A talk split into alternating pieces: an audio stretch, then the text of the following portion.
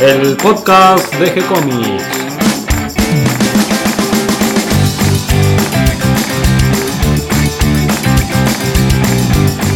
Muy bienvenidos a un nuevo episodio de G-Comics, el podcast donde hablamos de todas las técnicas necesarias para realizar un cómic, cómo dibujar un manga y todo el conocimiento requerido para dibujar esa historieta que tenemos dando vuelta en la cabeza. Mi nombre es Gonzalo García y mi intención es colaborar con todos aquellos que estén interesados en avanzar en su formación como dibujante de cómics. Hoy nos arremangamos y nos disponemos para dibujar y transpirar tinta, para adentrarnos al mundo de los otakus, el anime y los mangakas, siempre guiados de la mano de nuestro sensei Darío Talas. ¿Cómo estás, Darío? Bien, pero hoy creo que no estamos transpirando tinta. Hoy no hace tanto calor. Nosotros siempre transpiramos tinta y los mangakas argentinos transpiran tinta, grafito. Hagamos honor de nuestro trabajo. ¿Cómo fue tu semana, Darío? ¿Cómo viene No, Milena? Viene bien, Milena. Vas varias páginas adelantado, ¿no es cierto? Y sí, llevo una cierta ventaja. Claro, contemos un poquito. Nosotros tratamos de, de llevar el trabajo adelantado para que si hay cualquier inconveniente, pequeño traspié durante la semana, igual lleguemos a subir todas las semanas una página de cada episodio que estamos publicando. Tal cual, así como vos bien lo decís, Gonzalo. Y justamente hablando del trabajo de- del dibujante de historietas, del mangaka, hoy vamos a hablar de Masashi Kishimoto. El creador de Naruto. Claro, muchos conocen Naruto, pero no tienen tan claro quién es el autor, ¿no? Porque nos llegó principalmente el anime y luego el manga. Un manga que está muy bien dibujado. Masashi la verdad que dibuja muy bien. Masashi la masa con el pincel. Pero no conocemos mucho de su vida. Y me parecía lindo que cuentes un poquito quién es Masashi, cómo es un poco su trayectoria, cómo empezó en el mundo del manga. Contame, Darío. Bien, nació el 8 de noviembre de 1974 en la prefectura de Okayama. Me enteré que además también tiene un hermano gemelo. Exactamente, su hermano gemelo es Seiji Kishimoto, que eh, él hizo un, hizo un manga, por ahí no tan conocido acá, pero con el nombre de 666 Satan. Kishimoto desde niño mostró un gran interés por el dibujo. Por aquel entonces él deseaba convertirse en un mangaka famoso como Akira Toriyama. Y lo logró. Lo logró después de un, de un tiempo. Akira Toriyama lo reconoce a él como un gran dibujante también. ¿no? Su primer manga se llamó Hyatari-kun y contaba la historia de un niño ninja de las sombras. Mirá, ya él tenía más, más o menos la base de lo que más tarde sería Naruto, ¿no? Ya tenía esa idea dando vueltas en la Claro, cabeza. tenía la idea dando vueltas en la cabeza. Su gran inspiración para continuar en el camino del dibujo fue ver un afiche de la película de Katsuhiro Tomo, Akira. Todos pensábamos que en realidad había sido Akira Toriyama, pero no. Fue otro Akira. Exactamente.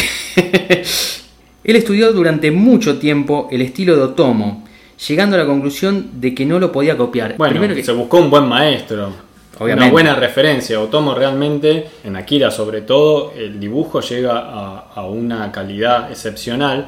Así que como una referencia para aprendizaje, justamente, tomar la obra de Otomo y en particular Akira es una muy buena referencia. Sí, lo que pasa es que él quería copiarlo, pero no, nun- nunca llegó a hacerlo. Y, y menos mal que no, que no lo hizo, porque más tarde él sacó eh, una personalidad más original, ¿no? Eh, para crear sus propios personajes. Ahí, bueno, él entonces directamente comprendió que copiar a otro artista es insustancial y que debía crear un estilo propio.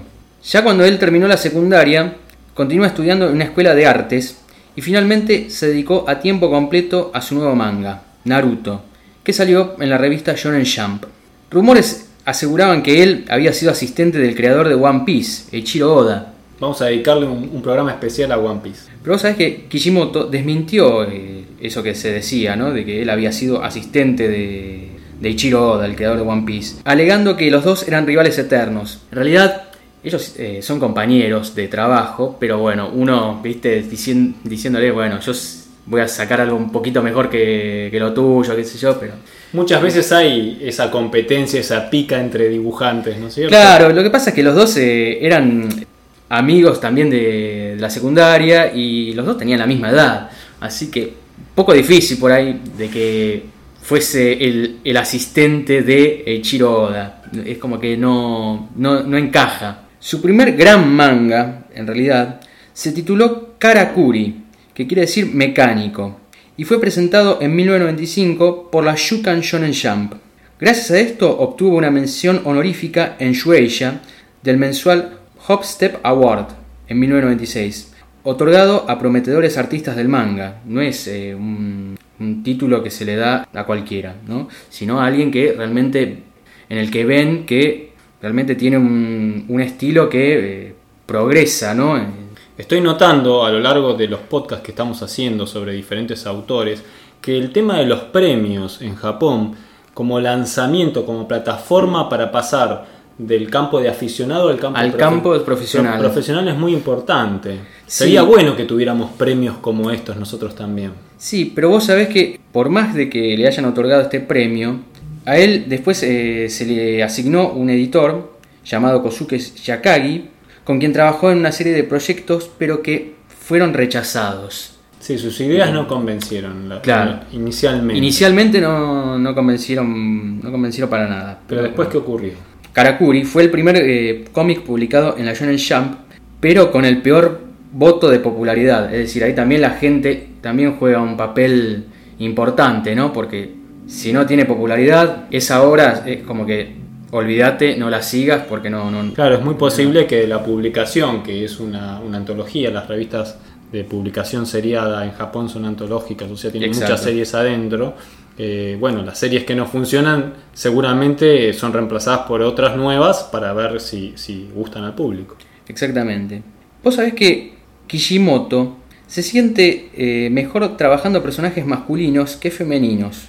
Algo, algo por ahí extraño, porque yo la verdad que, que veo los diseños de personajes eh, femeninos, se me viene por ejemplo Sakura Haruno de, de, Naruto, y me parece que está bastante bien conseguido. No, puede ser que los dibuje muy bien, pero que él, él se sienta más cómodo dibujando. Sí, él dice, él dice, que se siente más, más cómodo eh, dibujando pandilleros o personas de tercera edad.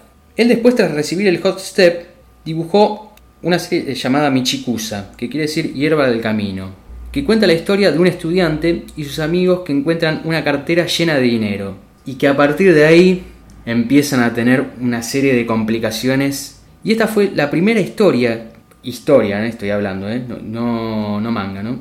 que le rechazaron así de una. Y vos sabés que Kishimoto fue siempre un gran perfeccionista. Él notaba los errores de dibujos de otras personas, compañeros, lo, lo que sea, ¿no? Y él los ayudaba para hacer esos dibujos de forma correcta. Y bueno, obviamente esto no puede faltar. Él se declara como el fan número uno de Dragon Ball. Bueno, tiene una gran competencia. bueno, yo no sé si considerarme fan número uno. A mí me gusta mucho Dragon Ball, de hecho me influyó mucho para seguir con Milena, pero no sé si eh, realmente decirte que soy el fan número uno en Argentina. Deben haber muchos más que saben más que yo. Vamos a hablar un poco de, su gran obra, de Naruto. ¿Cómo fue, no? Él después de, esta historia de Michikusa, publicó el episodio piloto de Naruto, el que fue su mayor éxito. En este cuenta la historia de Naruto Uzumaki, quien en su interior tiene encerrado un demonio de nueve colas, hecho causado por el cuarto maestro Hokage. Está ambientada en una zona mon montañosa al principio, en el monte Oimari, en una ciudad moderna. ¿Cuál es la misión de Naruto? La misión es encontrar un verdadero amigo en quien confiar y demostrar así que tanto las personas como la amistad no son malas como él piensa. Naruto se publicó en 1997 en Akamaru Jam Summer, teniendo una muy buena recepción. De entrada anduvo bien. De entrada anduvo bien, no, no es que tuvo eh, malas críticas ni nada por el estilo. Ahí es como que directamente como que empezó a ver la, la, luz para salir adelante, ¿no? Por fin debe haber dicho sí. Masashi. Lo que pasa es que a Kishimoto, acá, le, le empezaba a resultar complicado volver a trabajar en una serie continua. Naruto recién eh, vio la luz el 21 de septiembre de 1999 como manga semanal en la revista Weekly Shonen Jump. Y ahí, bueno, obviamente pegó un salto total en cuanto a, a éxito, ¿no? Y bueno, obviamente ahí empezó a dedicarse por completo a, esta obra, Naruto, ¿no? Él cambió una gran parte de la trama de la serie, donde narra las aventuras de Naruto Uzumaki y sus compañeros Sasuke Uchiha y Sakura Haruno. Mientras la serie se publicaba, Kishimoto se casó y tuvo un hijo. Estos fueron los acontecimientos de su vida personal que afectaron un poco la historia. Pero el autor, Kishimoto, pretendía que el personaje se sienta sobre la base de su propia experiencia como padre. ¿Querés saber cómo hace Kishimoto para crear los personajes? ¿Cómo es su sistema? Él lo llama un proceso de cinco pasos. Primero el concepto, después un bosquejo áspero, después una redacción, entintado, sombreado y color. Nosotros nos manejamos de una, una forma un poco más distinta, pero bueno, en el caso de Kishimoto realmente es Da la sensación que hace primero como una especie de, de guion gráfico, ¿no? Y que después redacta el guion de la historia. Exactamente. Bueno, el éxito de este manga hizo que su trama fuese adaptada al anime. Como bien yo te dije en, en tantos podcasts as- anteriores, cuando un manga tiene un éxito arrollador, ya directamente tiene las puertas abiertas para su adaptación al anime. Y el anime de Naruto fue producido por Pierrot Studios y transmitido por la cadena televisiva TV Tokio el 3 de octubre de 2002. La primera temporada duró 220 episodios. Realmente es un numerito grande, ¿no? Y luego le siguió una secuela llamada Naruto Shippuden que se emitió en 2007. También obviamente hay que aclarar que se realizaron películas, videojuegos y con eso también eh, vinieron un montón de, de merchandising como Los muñequitos. muñequitos, disfraces, mira, lo, lo que vos quieras, ¿no? Los trabajos de Kishimoto, como bien yo, yo te decía, fueron Karakuri, que fue un one shot en 1997 a 1998 en Akamaru Jump. Después Naruto, que lo hizo entre 1999 y 2014 en la Shukan Shonen Jump. Bench, que también es un one shot del 2010 en la Weekly Shonen Jump. Después un trabajo que, al que llamó Mario, pero también es un one shot 2015, publicado en la Jump Square. Y después Naruto, el séptimo Hokage y el Muelle Escarlata, que fue publicado en 2015, creo que también por Jump. Y después, bueno, él tiene un montón de novelas también. Sí, eh, y Kishimoto. recientemente anunció que va a comenzar un nuevo manga. Va a comenzar un nuevo manga, que todavía no hay título, no hay nada. La dejó picando ahí, ¿no? Esperemos realmente que sea de- del nivel de, de Naruto, ¿no? A nivel Sea gráfico seguramente se va a lucir, es un gran Eso, dibujante eso seguramente. de una calidad muy alta y que la mantiene esa calidad a lo largo de toda la historia. Eso seguramente. Bueno, nos quedamos con ganas entonces de, de ponernos a leer nuevamente Naruto o de ver alguno de los episodios de esta serie tan larga que hay para ver, ¿no es cierto? En el anime. Uh, son- son cantidad muchísimos episodios. De episodios, sí. Espero que esta información les resulte útil e interesante. Nos quedamos esperando también el nuevo manga de Masashi Kishimoto. Y le damos también la bienvenida a todos los que se sumaron en el día de hoy. Gracias a los que nos comparten en sus redes sociales y ayudan a que seamos cada vez más. Recuerden que pueden escucharnos en iTunes o en iBox y que si les gustó el programa pueden darnos un me gusta, escribirnos una reseña, ponernos unas estrellitas, ¿no es cierto?, para levantar y ayudar a difundir este podcast que hacemos con tanto cariño para todos ustedes.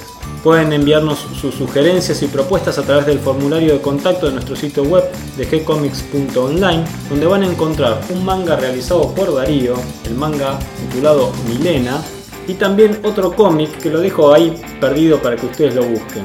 También pueden seguirnos desde nuestra página en Facebook, siempre les responderemos con alegría y continuaremos publicando nuevos episodios. Gracias y hasta la próxima. Gracias Darío. No, gracias a vos, Gonzalo.